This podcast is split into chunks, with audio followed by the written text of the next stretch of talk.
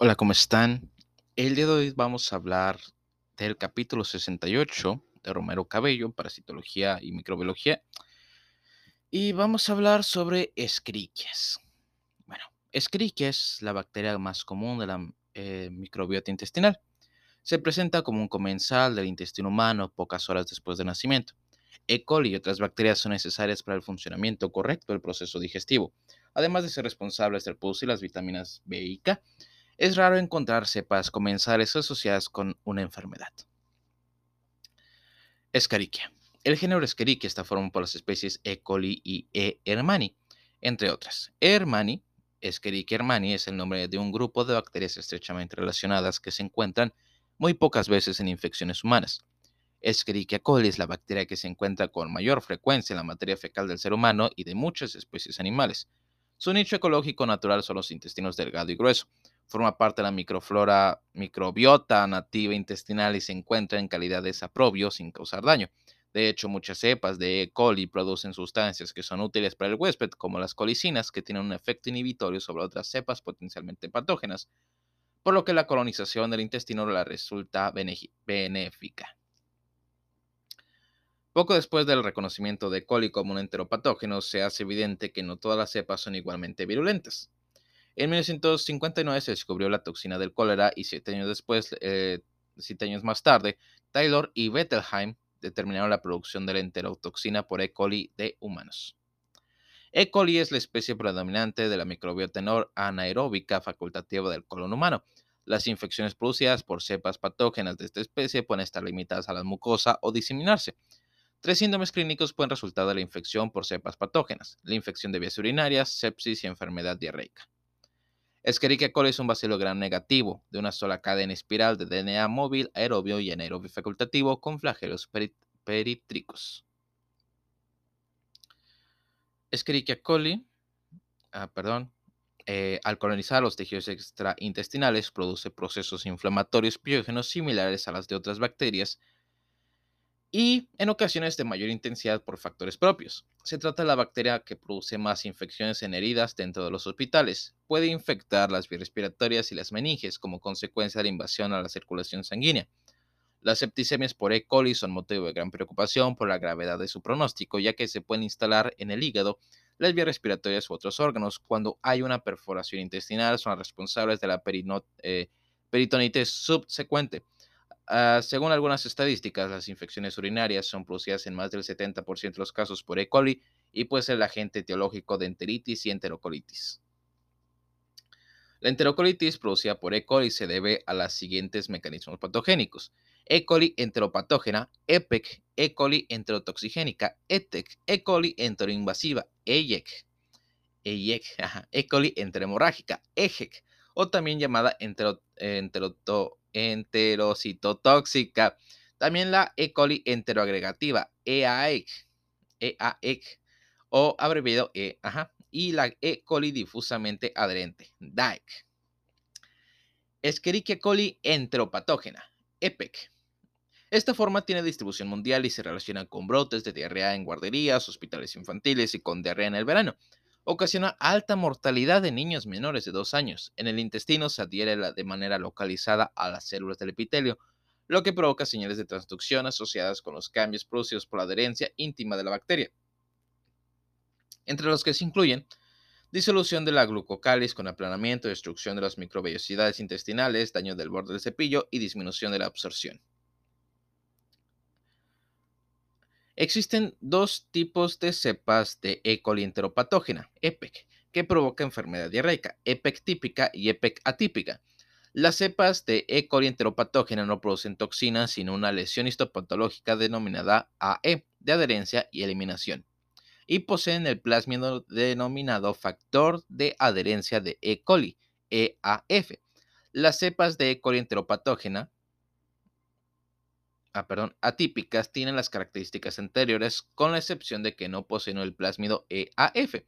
Las cepas de E. coli a las células epiteliales del intestino delgado y producen una lesión histopatológica denominada AE. Las microvellosidades intestinales desaparecen y la bacteria se encuentra en adherencia íntima con la membrana de las células epiteliales, lo cual induce múltiples cambios en el citoesqueleto. La distribución de esta bacteria es mundial y es de particular importancia en los países con climas tropicales y en países eh, subdesarrollados. Se relaciona con brotes de diarrea en guarderías y hospitales infantiles. Se desconoce el mecanismo exacto por el cual EPEC coloniza el intestino delgado, pero se consideran las siguientes etapas. La adherencia localizada, que inicia con la interacción a distancia relativa entre el organismo y la capa de enterocitos, a través de fibras de grupos denominada BFP, que son codificadas por el plásmido EAF junto con otros genes reguladores de la virulencia. La interacción de la bacteria con el enterocito promueve la formación de estructuras parecidas a un pedestal por el epitelio intestinal en los sitios de adhesión. E. coli forma microcolonias que de manera localizada se adhieren herméticamente a la superficie de la mucosa de los intestinos delgado y grueso. Señales de transducción. La adherencia de las cepas EPEC a las células epiteliales induce múltiples señales de transducción en las células eucariotas. Los genes responsables de esta actividad se localizan en el cromosoma bacteriano en un lucus denominado de desaparición de enterocitos, LEE. E. Entre las alteraciones que se presentan está el incremento de la concentración de calcio intracelular en las células epiteliales, lo que puede inhibir la absorción de sodio y cloro intestinal. Además, interviene en la acumulación de actina eh, polimerizada directamente bajo el sitio de adhesión y se asocia con la presentación de lesiones de eh, adherencia-eliminación. También produce disociación del glucocálice y aplanamiento de las microbiosidades intestinales. La adherencia íntima. El gen EAE e en el cromosoma bacteriano codifica algunas proteínas de membrana externas, o MP, de las cuales la principal es la adhesina bacteriana llamada intimina. Por medio de esta proteína, la bacteria se adhiere íntimamente con la membrana epitelial, lo que conduce a la disrupción del citoesqueleto y además se ha sugerido que puede intervenir en la protección inmunológica contra la enfermedad. Se han identificado algunas proteínas extracelulares que son liberadas durante la enfermedad y se consideran esenciales para las adhesiones de adhesión-eliminación y para las señales de transducción. Clínicamente se caracteriza por diarrea aguda, acuosa con moco, fiebre de baja intensidad y vómitos, sobre todo en recién nacidos y lactantes, aunque un porcentaje variable de casos presenta un síndrome prolongado de enteritis o cuadros graves de diarrea. Por lo general, la enfermedad se autolimita ah, y en las heces ocasionalmente se observan polimorfonucleares. Escherichia coli enterotoxigénica. ETEC es la causa más frecuente de diarrea en los países de desarrollo. Produce diarrea de leve a grave en lactantes, un síndrome similar al cólera en adultos, diarrea del viajero y brotes de diarrea en cuneros. Provoca daño mediante su adhesión y producción de la enterotoxina termolábil y termoestable. La toxina termolábil estimula la adenosiclasa que activa la proteína acinasa dependiente de adenosina MP cíclico, dando como resultado la salida de líquidos y electrolitos dentro del lumen intestinal por incremento de la permeabilidad, lo que interviene en el flujo de líquidos hacia el lumen del intestino. La toxina termoestable actúa sobre la guanilato ciclasa, alterando la absorción de cloro sodio, el cual se acumula en el lumen intestinal. El cuadro clínico inicia con distensión abdominal y posteriormente diarrea acuosa. Por lo general se manifiesta sin fiebre y con dolor abdominal y vómitos frecuentes. Las evacuaciones no presentan moco, pus, sangre ni leucocitos y suele haber más de 10 evacuaciones al día. En México, la mayor incidencia es durante los meses de abril a julio, se transmite a través del agua y alimentos y es más frecuente en el verano. El inocuo necesario para lograr infección es grande y el principal reservorio es el humano. Este organismo provoca cerca del 20 a 40% de los casos de diarrea del viajero y recientemente se ha descrito como causa de ileitis. Wow. Eso no me esperaba. Muy bien, pasemos a la siguiente. Ah, perdonen. Así estamos a la siguiente. Sí. Denme un segundo. Escherichia coli enteroinvasiva. EYEC. Este grupo de cepas de E. coli tienen la capacidad de colonizar el epitelio de la mucosa y producir necrosis focal con desprendimiento de la mucosa y lesiones sangrantes que se manifiestan por materia fecal de color oscuro. Causa enfermedad gastrointestinal por su capacidad de invadir las células del epitelio intestinal donde posteriormente se multiplican y provocan daño. Las cepas de EYEC son bioquímicamente muy similares a Shigella, por lo general no fermentan la lactosa y son lisina descarboxilasa negativas inmóviles.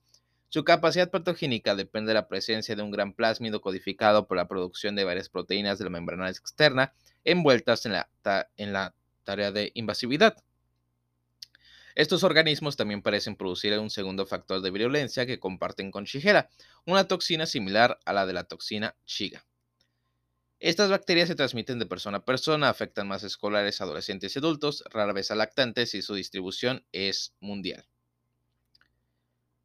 Ah, la Ajax tiene una proyección por la mucosa colónica. Una vez que penetra las células epiteliales, parece multiplicarse de forma intracelular, lo que condiciona la lisis de las vacuolas endocíticas, con movimiento direccional bacteriano a través del citoplasma y la extensión de las células epiteliales adyacentes.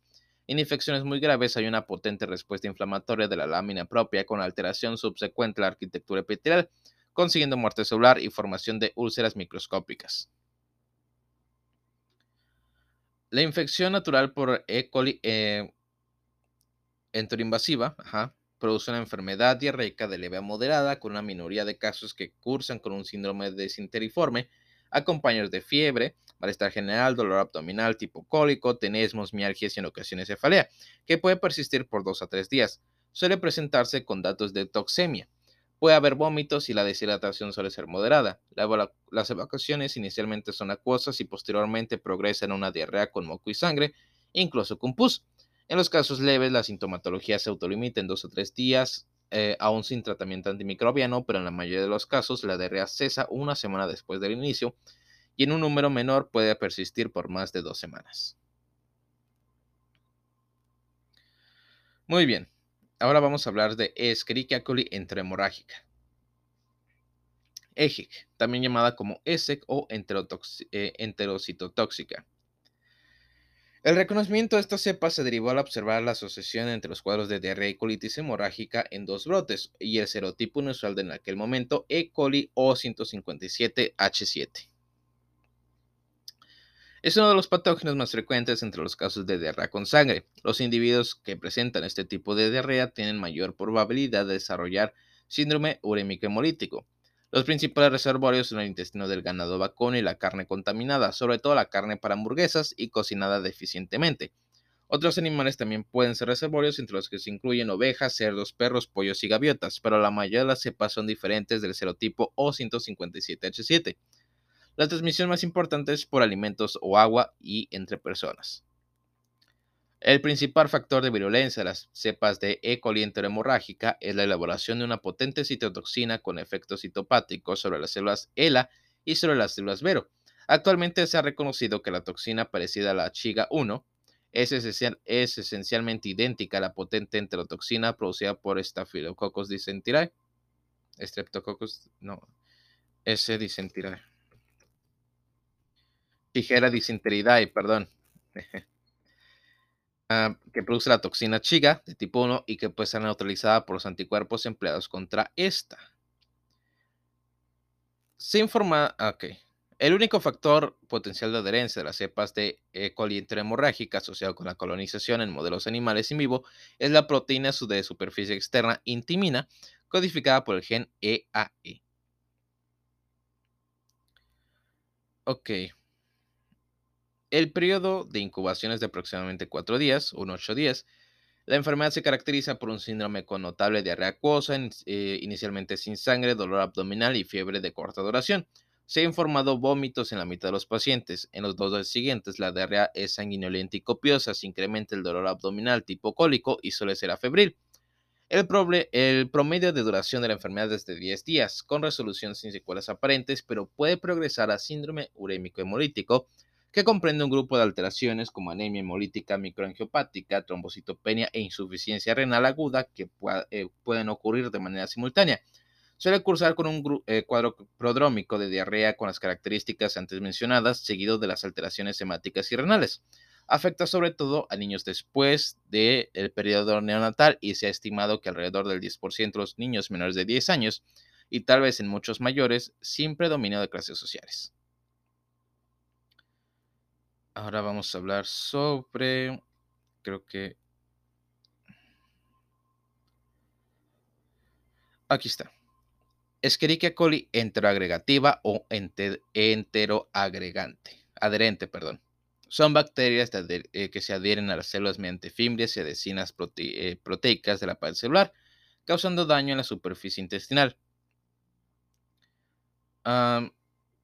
Las cepas de E. coli enteroagregativa eh, se manifiestan con cuadros de diarrea persistente y se observan sobre todo en países en vías de desarrollo y tienden a restringirse a áreas geográficas delimitadas. La mayoría de los casos son de casos esporádicos en áreas endémicas, pero rara vez, pero cada vez son más frecuentes en brotes y algunos casos asociados con pacientes con SIDA. Las cepas de E. coli interagregativa se adhieren a la mucosa intestinal y favorecen la secreción de moco atrapado en las bacterias en la película de moco. La adherencia de los organismos al moco se ha demostrado in vitro y en voluntarios, aunque su papel en su patogenia es incierto. Se considera la hipótesis de que ayuda a la persistencia de la colonización y que tal vez contribuye a la mala absorción. Oh. Ok. Mm. Manifestaciones clínicas, aquí está, perdón. Se ha informado la presencia de diarrea acuosa, mucoide de tipo secretor, por lo general sin sangre, solo en una tercera parte de los pacientes se presenta con sangre, de volumen escaso y asociada con fiebre de baja intensidad y ocasional o sin vómito. La deshidratación es frecuente, en algunos pacientes se ha vinculado con poca frecuencia con diarrea persistente, pero en Brasil más del 68% presenta este síntoma. También ha aparecido entre pacientes desnutridos. Se ha encontrado una alta prevalencia de portadores asintomáticos en algunas áreas. Ok, ahora vamos a hablar de Escherichia coli difusamente adherente. DAEC. Las cepas de E. coli difusamente adherente se consideran como una categoría independiente de E. coli enteropatogénica y se denominan difusamente adherentes.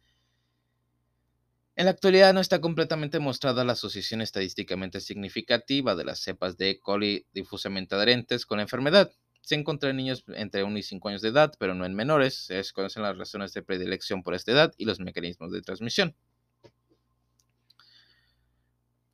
Y pues creo que sean todo. Y al parecer sí. Muchas gracias por escucharnos. Este fue el capítulo de Esqueriquies. Espero que les guste y una disculpa por hacerlo tan apresurado.